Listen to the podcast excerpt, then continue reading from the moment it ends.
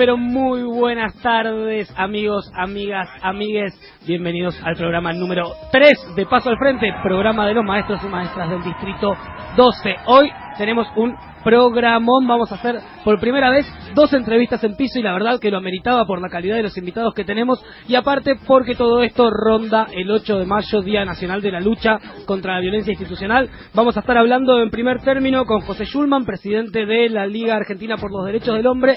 Y en segundo turno vamos a estar hablando con Carlos Morestés, docente histórico del Distrito 12 y, como si fuera poco, actual secretario de Derechos Humanos de la CTA. Pasó de todo esta semana, seguramente vamos a estar hablando de alguna presentación, de algún libro que se hizo en estos días, que me parece que estuvo mucha gente siguiéndola. Seguramente estaremos hablando con Morena, que está una vez más atrapada en el tránsito entre Flores y Floresta. El consejo para Morena es, More, comprate una bici, por el amor de Dios.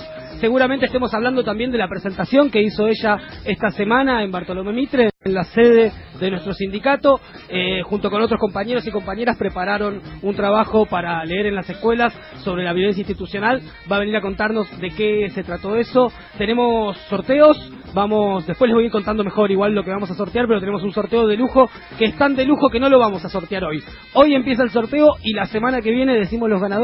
Obviamente de nuevo nuestros amigos de Cerval Producciones nos dieron una agenda que va a dar que hablar. Tenemos una excelente lista de temas que, como dijimos, todo nuestro programa tiene que ver con violencia institucional. En la semana estuvieron votando en Facebook temas relacionados con esto y surgieron tres temazos. En un ratito los voy a presentar. ¿Qué más? Me mira acá mi operadora Natalia Bravo, la vamos a saludar antes que nada porque sabemos que de ella depende nuestro programa. Del otro lado del vidrio ya está Mabel, que enseguida va a entrar al estudio a saludar el piso. Y nada, arranquemos, arranquemos con este programa que el tiempo es tirano. Vamos a, empezar escuchando un temazo, Chacarera del Expediente, que habla de a lo mejor otro tipo de violencia institucional que no siempre es la primera que se nos viene a la cabeza cuando hablamos de violencia institucional, pero si escuchan la letra van a ver que no cabe duda que de eso se trata. En este caso, la versión de Liliana Herrero y el Chango Farías Gómez. Son las 6 y 5 de la tarde en la ciudad de Buenos Aires y hace exactamente... Nunca decimos, la quiero hacer una pausa en esto, porque nunca decimos la temperatura en este programa. Y hoy cuando yo venía caminando para la radio, decía, che, empecemos a, a decir la temperatura, porque hay gente que que usa la radio eh, como un servicio público, digamos, ¿no? Y yo me imagino, a lo mejor está el tipo en su casa o la mina en su casa a punto de salir y dice, che, prende la radio a ver qué temperatura hace, así veo qué me pongo. Y de golpe prende este programa, le dicen la temperatura, se queda escuchando un ratito el programa, empieza a entender el valor de la escuela pública, empieza a entender que es el lugar de sociabilización y de golpe entiende también que el sindicato es el lugar de los trabajadores para organizarse y organiza su propio sindicato y se da cuenta que con eso no alcanza y a lo mejor organiza un partido y gana elecciones y el día de mañana te hace una ley de medios, te hace una reforma agraria y, ¿por qué no?, te hace la revolución. Así que son las 6 y 5 de la tarde en la ciudad de Buenos Aires y hace exactamente 17 grados.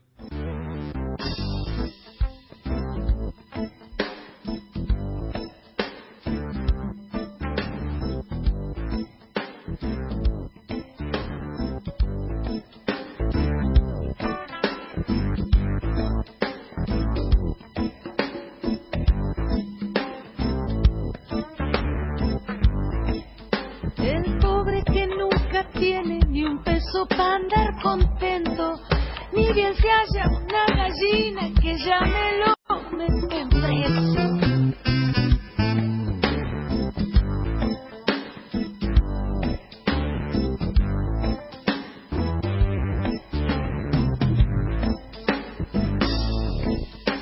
El comisario Lavín, que oficial y dirigente, lo hace confesar a palo al preso y a sus padres.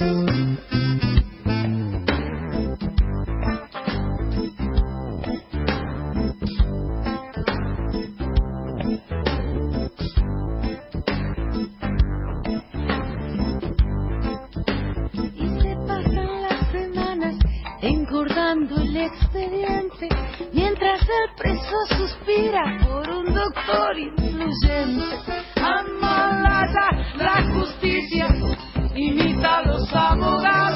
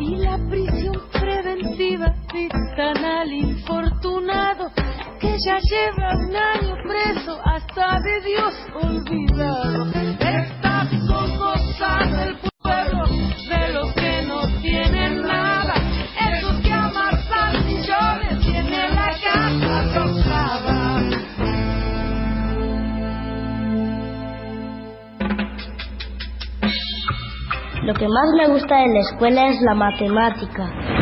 Lo que más me gusta de trabajar en la escuela pública es la libertad de cátedra, la autonomía, la libertad de ser y hacer. Paso, paso al frente, la voz de la escuela pública en el aire.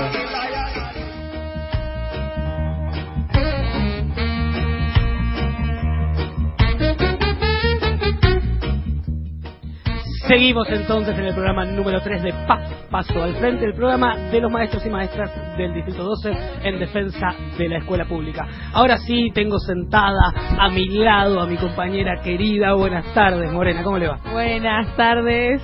¿Quiere contarnos un poco las peripecias para... Puede ser una sección del programa. Cada vez vos venís y nos contás cómo llegaste. Voy a hacer una crónica, voy a hacer crónicas de, de los- del tránsito de flores. Yo no te quiero decir nada, pero el invitado que tenemos ya sentado con nosotros también llegó en bicicleta, en un estado bicicleta. atlético envidiable, te digo. ¿eh? Creo que la bicicleta es el mejor recurso y bueno, hay que tener mucha mucha energía, muchas ganas de trasladarse y sobre todo Sí, aguante la bici, dice Mabel. Yo también uso la bici, pero bueno, a veces con niño, niña, a veces es complicado, pero voy a ponerle la sillita y me lo llevo a todos lados. Bien, antes de presentar a nuestro invitado, quiero recordarles que tenemos Twitter, que tenemos Instagram, que tenemos Facebook y que tenemos WhatsApp. Por ahora tenemos nuestros teléfonos, que ya los conocen, pero desde la semana que viene, y aprovecho para agradecer a la señorita Mariana Frechtel, tengo en mi mochila el celular de Paso al Frente. No sé todavía el número, El pero ya compré el chip. Bárbaro. Nuestra compañía es Twenty, me la jugué. Dije, voy, voy algo raro. Ya tenemos- El productor me hace así con las manos, lo compré viniendo para acá. ya no tenemos claro. Mira, Perdón. tenemos claro, tenemos personal, tenemos Vistar y bueno, Tenemos hay que, todo. hay que Pero más allá de eso, la gente se las ingenia para hacernos llegar sus mensajes, así que aprovecho a saludar a la señorita Karina, que nos escucha desde su casa, está Muy ahora bien. atravesando un postoperatorio, así que toda nuestra fuerza para ella y nuevamente Karina, agradecimiento un abrazo. a Mariana que nos prestó el, el teléfono. Ahora sí, More. Y a quien no llamamos, sino que aprovechamos y lo tenemos acá en el piso, es a José Schulman. Para los, las, les eh, militantes de derechos humanos será un nombre conocido, habitual en, en los discursos, en los aportes, en la militancia de derechos humanos. Voy a presentarlo como debe ser, es secretario de la Liga Argentina por los Derechos del Hombre, Derechos Humanos. Eh, está al frente de un colectivo que tiene años de lucha, de organización y que ha aportado no solamente historias, sino hechos concretos en la defensa de los derechos humanos y contra los crímenes de lesa humanidad en general. Te invitamos, José Schulman, gracias por venir. Buenas tardes, ¿cómo estás? sorprendido de, de la radio que no- y bueno la oportunidad de hablar siempre es buena Bueno, José, te invitamos porque, eh, como algunos ya sabrán, el 8 de mayo fue el Día Nacional de la Lucha contra la Violencia Institu- Institucional. Queríamos hablar un poquito porque, como te comentaba y como queremos comentarle a nuestros oyentes y nuestras oyentes, este programa es para docentes, comunidad educativa y queremos acercar ciertos temas que capaz que no están en agenda y no son tan habituales. Queríamos conversar un poquito, que nos cuentes de qué se trata, por qué tenemos un día en la agenda que habla de la violencia institucional y específicamente en la lucha contra esa violencia. Y si nos podés comentar de qué se trata eh, la militancia en derechos humanos tomándolo en esta coyuntura que ha- hablamos de represión. En reiteradas veces queremos desasnarnos un poquito de estos conceptos y aprovechar tu presencia. el, el 8 de mayo de 1987 hace 32 años Mm, creo que algunos 32 años. capaz que algunos no habían nacido el en una esquina de Butge, un, un- un barrio pegado a la capital de Lomas, de Zamora. Eh, había tres chicos eh, tomando cerveza, tomando una birra, y ocurrió lo que más o menos eh, ocurría normalmente. La policía los mató y luego intentó o pretendió armar una causa, o sea, una escena falsa para armar una causa judicial fraudulenta y se encontró con que eh, hubo una respuesta popular, barrial, eh, que empezó a crecer, crecer, se incorporaron abogados como Toto Zimmerman, curas y sectores y más sectores. Y bueno, esa lucha se terminó transformando en una gesta que logró invertir la, la acusación y acusar a los policías. Y mm, bueno, en el año 2000, creo que en el año 2007 cayó el último de los comisarios que fueron siendo juzgados y condenados, ¿no? 2007, 20 años después. Eh, sí, sí, sí, me acuerdo muy bien porque, como que, que yo estaba llegando a la liga y, y hubo una conferencia de prensa de los familiares anunciando la detención de, del último de los comisarios. Eh, Te hago una pregunta, José, para que Sí. 20 años después pueda ser detenido un comisario, eso implica que ese, que ese crimen no prescribió. Eh, no, en este caso es que la causa no se interrumpió nunca. Eh, Las prescripciones funcionan cuando la causa se paraliza. Es decir, que si. Y eso en eso, bueno, los, el TOT y los abogados de derechos humanos son bastante. Saben que cuando uno tiene ese tipo de causas, eh, con- hay que continuamente meter un, Claro. un recurso que mantenga abierta. Pero a mí me parece interesante incluso para utilizar en el aula. Anteayer fui a Lomas y, y hablé con gente incluso que, que había estado en, en Butke en esa oportunidad. Y le preguntaba si se acordaban que había pasado en la Argentina en el 87. Fíjate si me lo podés apagar. sí, no lo estamos- conozco. Ahí. Eh, bueno, yo les recuerdo, en, en abril de 1987 hubo una rebelión militar por la impunidad, eh, encabezada por Rico, Zaineddin, y que terminó en lo que se conoce como las Felices Pascuas, cuando Alfonsín claudica ante los militares golpistas y promete lo que luego serían las dos leyes eh, más rigurosas de impunidad, punto final y, y- y obediencia de vida. La casa está en orden. La casa está en orden. Y estábamos a, a muy poquito tiempo de terminar la dictadura eh, y también había un gran debate sobre qué cosa era el sistema que estábamos viviendo. ¿no? Mm. En, en esos años, por ejemplo, Galeano daba una definición muy poética que era democratura y que intentaba mostrar que eh, había que aprender a pensar este sistema institucional de una manera nueva, no en los términos clásicos de, antinomia, dictadura, gobierno civil, de otra manera. ¿no? Eh, en ese proceso, y termino la, presentación, eh, el, el doctor Zimmerman, que era el Toto, eh, mm, fue el primero que dijo que eso era gatillo fácil. Tampoco era una creación de él, lo sacó de un texto de Rodolfo Walsh, de un Mm. cuento, en donde Rodolfo Walsh hablaba de la, la gatillo alegre. Y él dijo, bueno, alegre en estas condiciones no, ¿no? No aplica. Eh, y además fue el primero que postuló una idea que hoy, aún hoy es revulsiva, que estos hechos de violencia institucional no eran casuales, no eran esporádicos, no eran desbordes, sino que constituían, en palabras de Toto, un plan sistemático de exterminio de los jóvenes pobres. Mm. Es decir, él eh, propone discutir que ha terminado la etapa donde el terrorismo de Estado extermina a militantes, a jóvenes militantes políticos. Eh, una parte enorme fue exterminada, otra detenida, una parte al exilio, una parte eh, se arrepintió de sus ideas. Mm.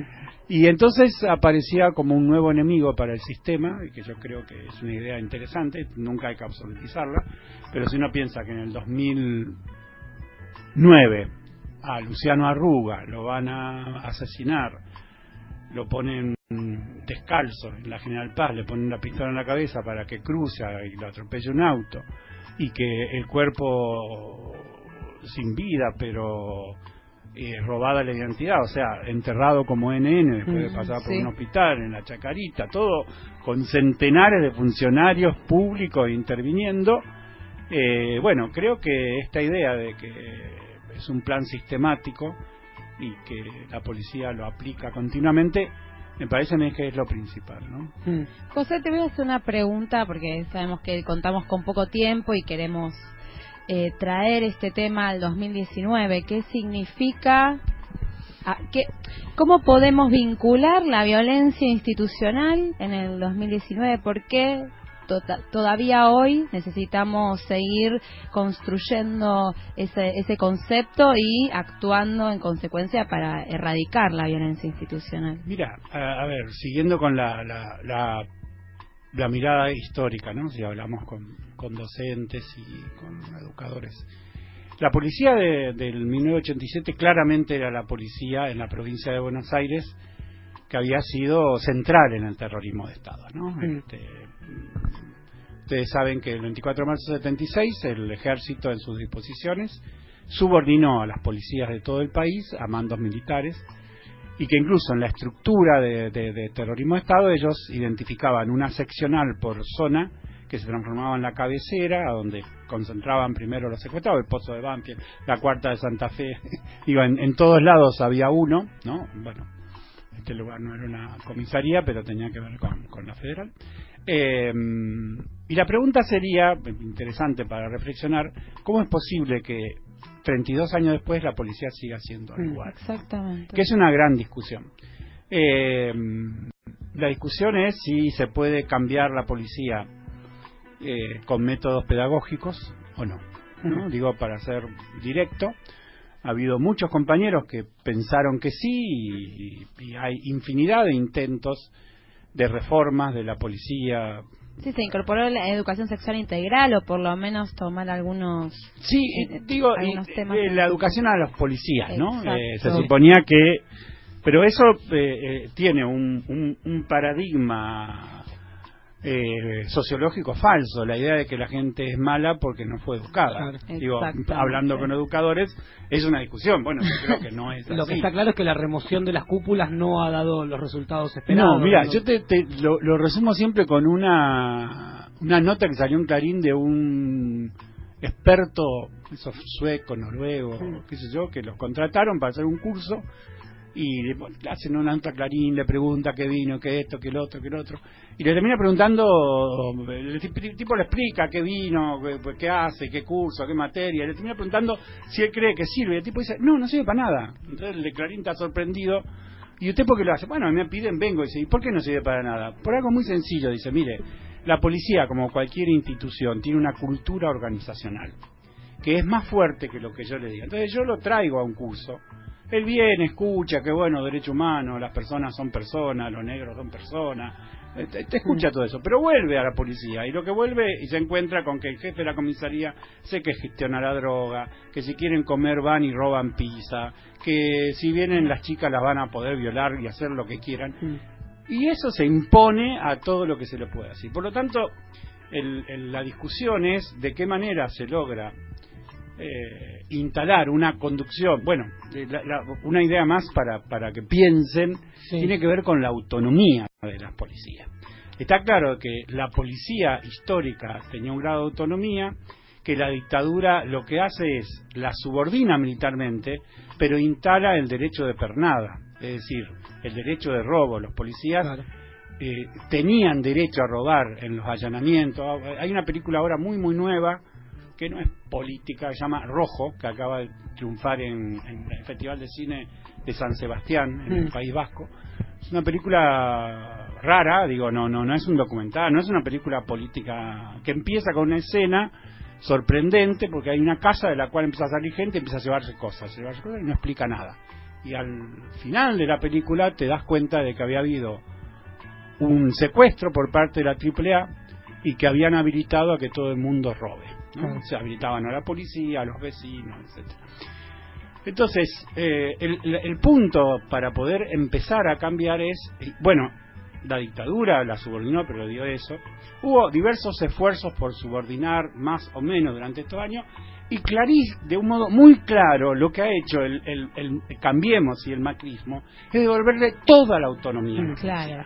Señales, creo que ni siquiera Videla daba señales como da Bullrich, soy serio en lo que digo, ¿eh?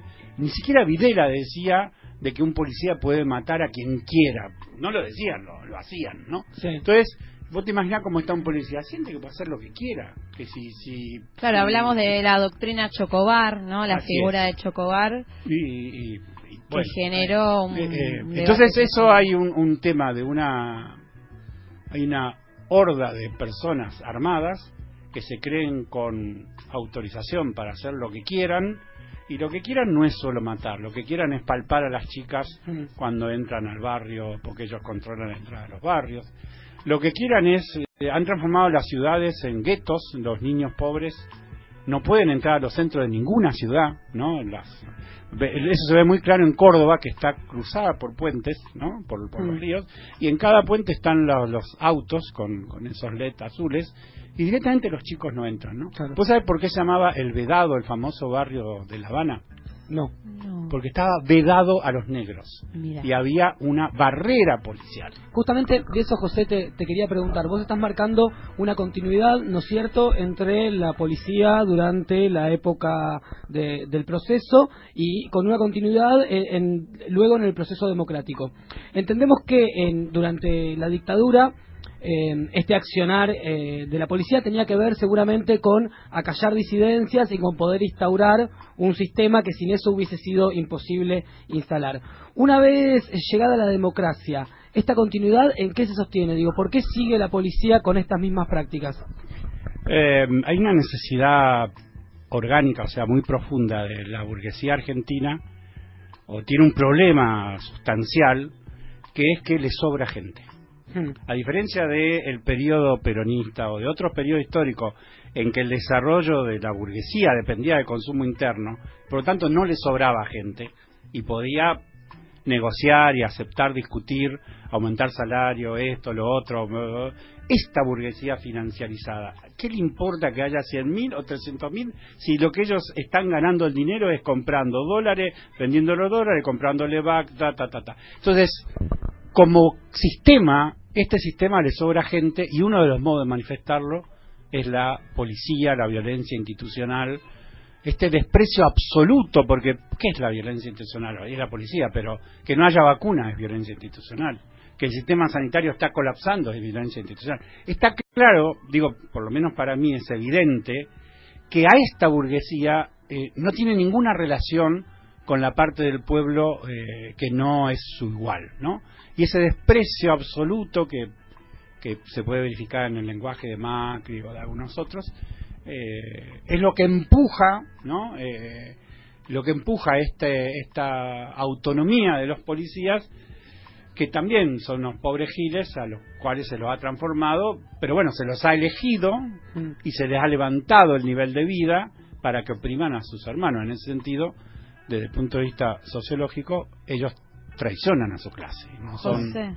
motivo de ninguna indulgencia. Claro, te hago una, una última Una pregunta eh, y, y aprovechamos para invitarte para otro programa, pero no sé si me estoy metiendo en un problema o no, pero me gustaría en, en algo simple, eh, corriendo, sabiendo que la policía es una de las expresiones de, de represión o de violencia institucional más claras, pues, hablamos a veces en, en marchas y en convocatorias del el Estado es responsable, el Estado represor. ¿Cómo podríamos en, en una frase o en algo, en un- una explicación muy sencilla expresar o, o sostener esto que vos habías eh, iniciado, en- en- que es el Estado hay represor? algo que, que cualquiera puede pensarlo. ¿Por qué, digamos, nada, no me voy a meter en la presentación del libro, pero hablando de convenios sociales y de presupuestos que se consideran acordados y que todo el mundo acepta, todos entendemos que eh, no tenemos armas. Sí. ¿Sí? ¿Cuál es el acuerdo? El acuerdo es que en una sociedad se hace un acuerdo y se dice, bueno, nadie tiene armas, nadie mata, y las pocas armas las va a tener gente armada por el Estado, sobre la base de la condición de que el Estado nos asegure que esa gente no nos va a matar. Ese es el, el, el, el, el punto monopolio de histórico del monopolio de la violencia en manos del Estado, por eso se dice el Estado que nos mata.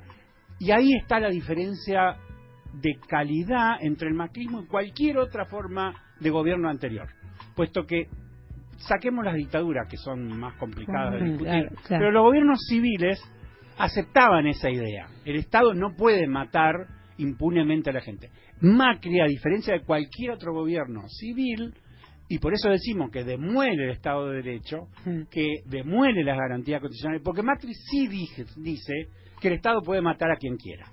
Y en eso es absolutamente nuevo. Ese es el punto de viraje. O sea, Trump, Bolsonaro, Macri, Temer, eh, bueno, lo- los monstruos, más monstruos, están empezando a plantear, y en términos históricos, que hay que volver a antes de 1789. O sea, al principio de cualquier orden jurídico en Occidente. Mm. ¿no? La idea de que eh, mm, todos son iguales ante la ley, eh, nadie puede ser condenado por algo que no sea considerado delito antes, eh, todos tienen presunción de inocencia y tienen derecho a un debido proceso.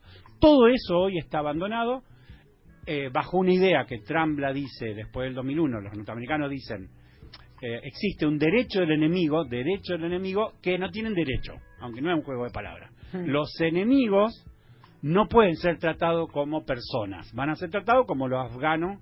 En, bueno, Macri también dice eso, dice, eh, todos los kirchneristas son ladrones, todos los de izquierda son violentos, y ni a los violentos ni a los ladrones le vamos a, los vamos a tratar como personas. Y así es, hay 40 presos políticos que vienen de ese palo, ¿no? De la Tupac, de los anarquistas, de, de compañeros que han luchado en diciembre de 2017 y de funcionarios del gobierno anterior. Y no tienen derecho. Y, y se instalan en la sociedad. No hay por qué discutir eh, quién por- comprobó algo de vudú. Nadie. Nadie. Eh, Claro. y, y te lo puedo asegurar porque conozco las causas. Son absolutamente absurdas. Bien, José. Y entonces, para cerrar, ¿dónde, ¿dónde hay que dar la batalla? A mí me parece que el aula es un lugar fundamental. Bien. es fundamental. Nosotros necesitamos desde el pie que enseñar y educar con el ejemplo que, es- que las personas son personas, que, que todos tienen derechos, que hay que respetarlos y que el volver a explicar esto tan elemental. El Estado no puede matar a nadie porque justamente tiene armas sobre la base que se comprometió a no matar a nadie. Perfecto. Muchas Me gracias, encanta para José. cerrar entonces la Gracias lucha. por venir. Está en el aula. Nos vamos a ir escuchando, sugerido por nuestro querido compañero Gustavo Cañete, que nos sigue en las Ah, redes. muy bien. Un saludo a Gustavo. Pistolas de los piojos. Gracias, José.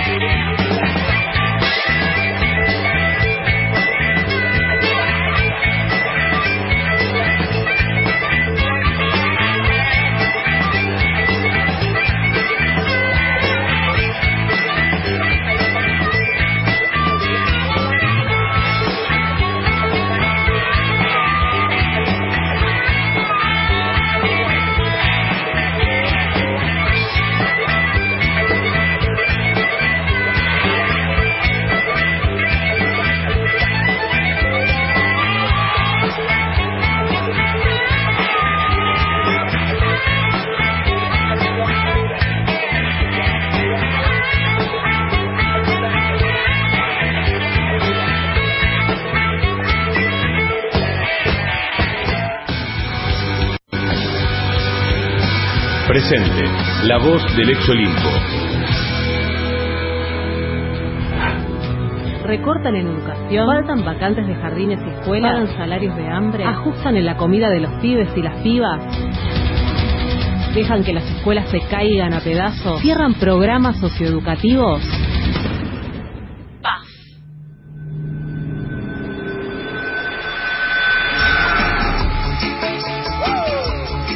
Paso al frente.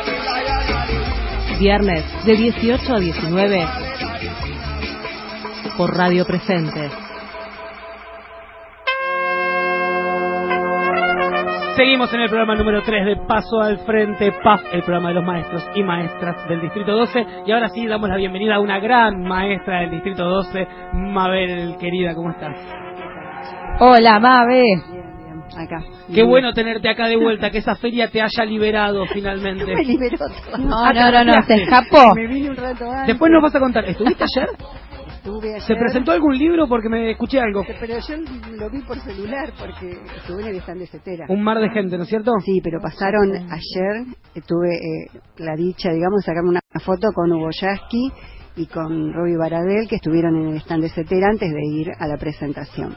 Había un bien. titular de un de un de Crónica TV que decía llega Cristina todos mojados. Yo no lo entendí, Morena, ¿lo podés explicar al aire? Sí que llovió mucho, Ah. claramente, y alguien se habrá Ok, empapado. gracias. Les recordamos entonces, nos pueden seguir en Twitter, nos pueden seguir en Instagram, nos pueden seguir en Facebook como Paso al Frente. Tenemos algunos mensajitos que van llegando. Amigo de la casa, Carlos Vidal, que como buen amigo lo que nos marca son los errores. Dice que digo no cierto en vez de no es cierto. Trataremos de corregirlo. La compañera Noelia Laino, que nos escucha mientras tiende la ropa. Y nuestro Muy querido bien. Seba, que también nos está escuchando. Y que próximamente va a venir a hacer un programa especial acá, a Paso al Frente, sobre lectura de Del recibos de recibo sueldo. de sueldo. Sí, ese día vamos a invitar a la gente a que venga con su recibo de sueldo. Perfecto. Vamos a hacer un taller interactivo, ¿eh? Eh, propongo que sea en vivo, haya alguna cámara o algo. transmitimos como por Instagram. Sí, por favor, para ir viendo cada ítem, porque yo todavía no lo reconozco. Bien, y hablando de Instagram, les recuerdo, entren en la semana a nuestras páginas porque vamos a estar sorteando una agenda increíble que hace la gente de Cervals, nuestros amigos nos donaron una agenda docente, trae para anotar el registro, para anotar los cursos que haces, eh, creo que nuestra productora Lili Rocco, que está con algunos problemas, lo estaba subiendo, pero en la semana van a estar participando y el viernes que viene lo sorteamos. Un beso enorme a Lili, a la abuela. a la abuela que se ponga bien. y ahora sí nos ponemos un poco serios porque quiero hablar, More, con vos sobre todo y con Mabel también Con que, sí. que, que fue parte de esto, de estos apuntes de esto. sí, ah, y un saludo a nuestro querido Juan López que también nos está escuchando y también tuvo Que mucho que ver con este documento. Apuntes de esto sí se habla, lo tengo en la mano. Propuestas didácticas para el aula sobre violencia institucional hacia pedagogías de la de la ternura. ternura, sí. Bueno, eh, es un, una edición de un trabajo que hicimos hace varios años, cuatro años aproximadamente, cuatro, tres años, Nos juntamos en el corralón, nos abrieron las puertas, es parte de nuestra casa, Mabel al frente, y decidimos hacer algo al respecto sobre eh, la aplicación de prácticas pedagógicas didácticas para hablar de violencia institucional a maestres del distrito 12, 11 y 13, 18. Nos conmovía mucho la situación, el conocimiento eh, de, las vidas de muchas familias de la comunidad educativa que están en situación de vulneración de derechos trabajando entre comillas, digo trabajando, sino expuestos a tareas de talleres clandestinos eh, talleres que sumergen los derechos laborales, derechos del niño, la niña y la adolescente. Y bueno, desde ese, desde ese punto de partida decidimos crear, escribir, plasmar prácticas y propuestas para el aula. Hicimos una presentación el miércoles y eh, decidimos presentar el material. Está en internet, va a estar ahora, ya en estos próximos minutos, está en papel. Queremos que los lean, que nos escriban, que ¿Para nos qué sirve digan. este material, More, digamos? Mira, en sí es para impulsar prácticas educativas desde nivel primario y medio. Se hizo la luz en paso al frente. No quiero ser mala, pero creo en la conspiración. Yo estoy seguro. Estábamos hablando de violencia institucional y de repente se apaga la luz. Primero sufrimos un ataque de trolls en nuestras redes sociales y ahora esto. Claramente estamos incomodando al poder. Exactamente, estos pasos firmes van hacia un lado, claramente. Van bueno, frente. la verdad es que tenemos muy poco tiempo, estábamos hablando del material, estaba comentándoles. Les invito a que lo vean, que a que lo chusmen, a que lo apliquen, nos escriben y vamos a seguir trabajando en el tema. Pero ahora tenemos que aprovechar una Va- vamos a hacer nosotros la radio multiplicador también. Cualquier compañero o compañera que quiera contar con el material también se puede comunicar con nosotros y se lo hacemos llegar, ¿no Sí, cierto? somos compañeros del distrito, vengan, hablemos. Muy bien. Mabel, ¿lo presentas vos? Sí, Por yo lo presento. Yo, bueno, cuento que estuve en la presentación del material y, bueno, eh, el tema de derechos humanos nos atraviesa, ¿no? Eh, la, la violencia institucional y todo otro tipo de derechos cuando hablamos de derechos humanos. Entonces, bueno, invitamos al compañero Carlos Monestés, que tiene un plus, además del tema de, de ser secretario de Derechos Humanos de CTA, que es un histórico del Distrito 2. Carlos, Tuvimos, te- perdón, Mabel, una escena tipo Franco Bañato de gente que busca gente, porque resulta que acá el profesor fue quien le entregó el diploma años, muchísimos años atrás, a nuestro productor general cuando se recibió. Sí, encuentra exalumnos por todos lados, Carlos. Y casi que viajamos a Rusia. A Rusia. Acércate un poquito. Podríamos. Espérame, Carlos, que no te están escuchando, A te vamos ver. a cambiar. A ver. Hola, hola, hola. Hola, hola, hola, hola. Perfecto. Estamos Ya con- está, ya está, Ahí tranquilo. Nos siguen saboteando, ¿eh? Sí, esto. Hasta que se ponga otra vez en orden, vamos a, a confiar en eso. Bueno, No sé en quién, de, de arriba, ¿no? Hay que esperar octubre. Nosotros sí, sí, sí. Muy bien. Falta poco, falta menos. Contanos, bueno, Carlos se trajo un machete, así que Ah, contanos. Sí, trajo un machete, pero por ahí no, los tiempos no te dan, pero... No, no, ustedes pregunten, tienen que preguntar ustedes, qué les interesa, que digamos, si no, me Bien. puedo, puedo hablar yo. Entonces vamos a empezar haciendo a lo Sí, mejor la sí, pregunta sí. más valiosa, que es, Es- ¿por qué una Secretaría de Derechos Humanos? Bueno, está, bueno, eh, el tema es importante. eh, O sea, usted ha puesto el dedo en la llaga, como Muy bien. Entonces vemos, sindicatos, quiénes tienen Secretaría de Derechos Humanos y quiénes no. No todos tienen, es una minoría. ¿Qué queremos nosotros? Que tengan. ¿Y quién resuelve tener una Secretaría de Derechos Humanos? Los estatutos. O sea, que Mm. tiene que haber un cambio de mentalidad para que todos tengan la Secretaría. Por ejemplo, ATE no tiene Secretaría. Bien. CETERA históricamente tiene secretaría.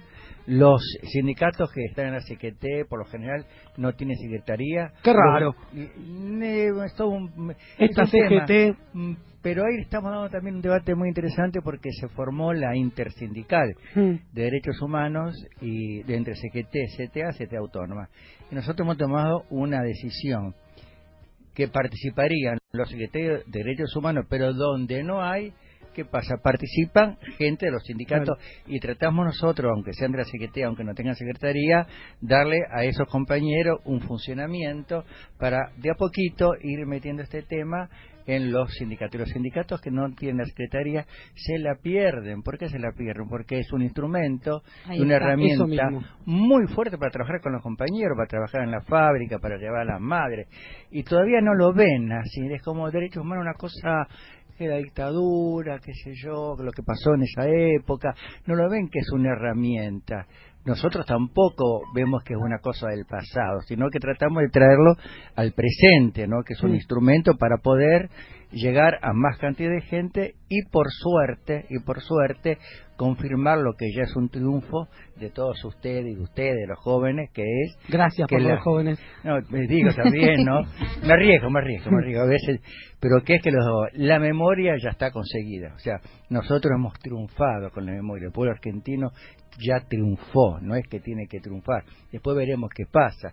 Y eso se hizo a través de los derechos humanos, los organismos. Todo un debate. Hoy contento que estaba acá el amigo Zulman, que tiene una historia de la liga, pero eso ya es masivo. Hoy creo que la población argentina toca una madre, ¿cierto? Sí. Ya está incorporado. Y somos Digamos, vanguardia mundial, ¿no es cierto? Somos También- vanguardia mundial en tema judicial, en el tema... eh, el tema judicial es importante. No sé si ustedes sabían que los eh, es el único país que juzgó a los genocidas desde la justicia, sabían, Sí, ¿cierto? sí, sí. De la justicia y que hay 965 ya sentencias de milicos, digamos, eh, con sentencia, de los cuales 658 con eh, domiciliaria y unos 250 más o menos están en la cárcel, sobre todo están en la penitenciaría, algunos otros en Campo de Mayo, pero el hecho más allá de todo de juzgar a mil milicos, ¿cierto? En estos años creo que habla eh, lo que vos decías, que es perfecto, que está estamos en la vanguardia de los derechos humanos. Hace poco estuve en, en un congreso en la Universidad de Nueva York, en la sede de acá, y una de las cosas que decían es, ustedes no se dan idea, no, no son conscientes de lo que tiene este país, que ir caminando por la calle y ver carteles es algo que no pasa en, en otros lados. Sí, no, eh, mm, me parece que, mm, que está bien, y no solamente carteles, sino las baldosas, las baldosas que están por todo Buenos Aires. Son en, en el interior no hay tanto, son señales urbanas eh, muy importantes. O sea que, bien, derechos humanos, bien.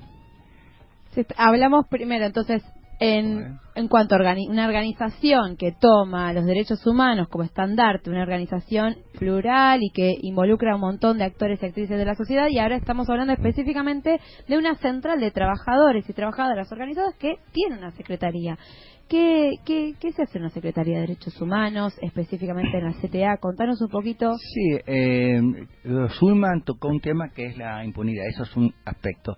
El otro tiene que ver con una concepción que nosotros queremos destacar y siempre lo plantea Victorio Paulón, que está con nosotros, que es el tema de las responsabilidades empresariales. Porque este es un tema que no salió, digamos, este- es recientemente es nuevo, y creo porque ahí el tema de las complicidades empresariales, eh, de las responsabilidades, creo que está eh, expuesto como una eh, fractura expuesta el origen de los golpes militares, ¿cierto? Sí. Porque ahí están las empresas y las principales empresas del país eh, donde ha habido compañeros desaparecidos, pero esa historia todavía no se conoce y es muy difícil reconstruirla. Por ejemplo, ahora ya tuvimos Ford, que fue un triunfo muy importante, tuvo un año y fueron de 24 compañeros que eh, fueron víctimas, 12 ya murieron, 12 estaban el otro día ahí, y Mm. se condenó a, a los vivos todavía, que era primera condena, primera, primera condena mundial de los responsables que estaban en la empresa, con nombre y apellido. Tal es así que tuvo una repercusión como Ford, eh, el óvalo eso, Mm, está en todo sí. el mundo, tuvo una repercusión en todos los diarios, del New York, New- York Sí. hasta Irán, pasando por todos los que son, digamos, los eh, países de Europa. O sea que, digamos, esa es la primera vez que se juzga a los, a los personajes acá en Argentina, a los responsables. La ¿cierto? complicidad La empresarial, complicidad empresarial. exactamente. Ese es un tema que trabajamos porque vemos que, que no está desenvuelto. que no- que- y, por ejemplo, ayer estuvimos en Mercedes-Benz, un juicio en Mercedes-Benz. ¿Sabés cuántos desaparecidos hay de, de Villa Dálmine? 20 desaparecidos, 20, no es 2, 3, 20. Empezó Mercedes-Benz 15, nosotros estuvimos en Las Marías, en Corrientes. eh, to- eh, bueno, Asindar, eh, bueno, se, Sacestru, eh, propulsora siderúrgica, Molinos, Río de la Plata, son decenas por fábrica, comisiones internas, decenas desaparecidos. El creo caso emblemático de Ledesma, ¿no? También digo el ingenio otro- Ledesma, la Veloz del Norte. Eh, y creo que esa es una tarea que la O tiene sea que que- hacer el movimiento obrero. Si no hace el movimiento obrero, no lo va a hacer nadie más. Exacto. Y tenemos que nosotros, digamos, ponernos en el hombro el tema este. Bueno, y ahora la dejo a No, Mabel yo- para porque nosotros nos complementar. quedamos sin tiempo y Está la gente parece, indeseable claro, preparada. Es, es este un tema que tenemos que retomar porque los trabajadores y trabajadoras, digamos, tienen esta tarea eh, porque eso es construir futuro. Hacer justicia es construir un futuro mejor y eh, en eso eh, está empeñada la CTA y es muy importante que todos los compañeros y compañeras en las escuelas conozcan esto. Así que bueno. Y está bueno esto que decís, Mabe, ¿no? Una comisión o una Secretaría de Derechos Humanos no tiene que ver necesariamente con el pasado, No sino que tiene que ver principalmente con el futuro. Bueno, Carlos, eh, lamentablemente el corte, el, el apagón que tuvimos nosotros nos acá, que por suerte no fue el, el- el de Ledesma, No, no. Nos, nos ha dejado sin tiempo. Sí, vamos a invitarte, te vamos a llamar en otro momento. Eh, los derechos humanos son un estandarte del pueblo argentino, así que queremos socializar toda la información, agradecerte, Carlos, nuevamente por estar y comprometerte, como nos comprometemos nosotros. que, claro que con ustedes, obviamente, son los que. Yo agradezco, ¿no? Que ustedes estén al frente de esto, que escuchen y que profundicen y que profundicemos. O sea que, bueno, es un gusto. Es un placer Gracias. para nosotros placer. tenerte acá. Nos vamos a despedir hasta la semana que viene. Vamos a escuchar el relato, me dice la, la operadora. Entonces, nosotros nos vamos a despedir hasta el viernes que viene. Buena semana para todos.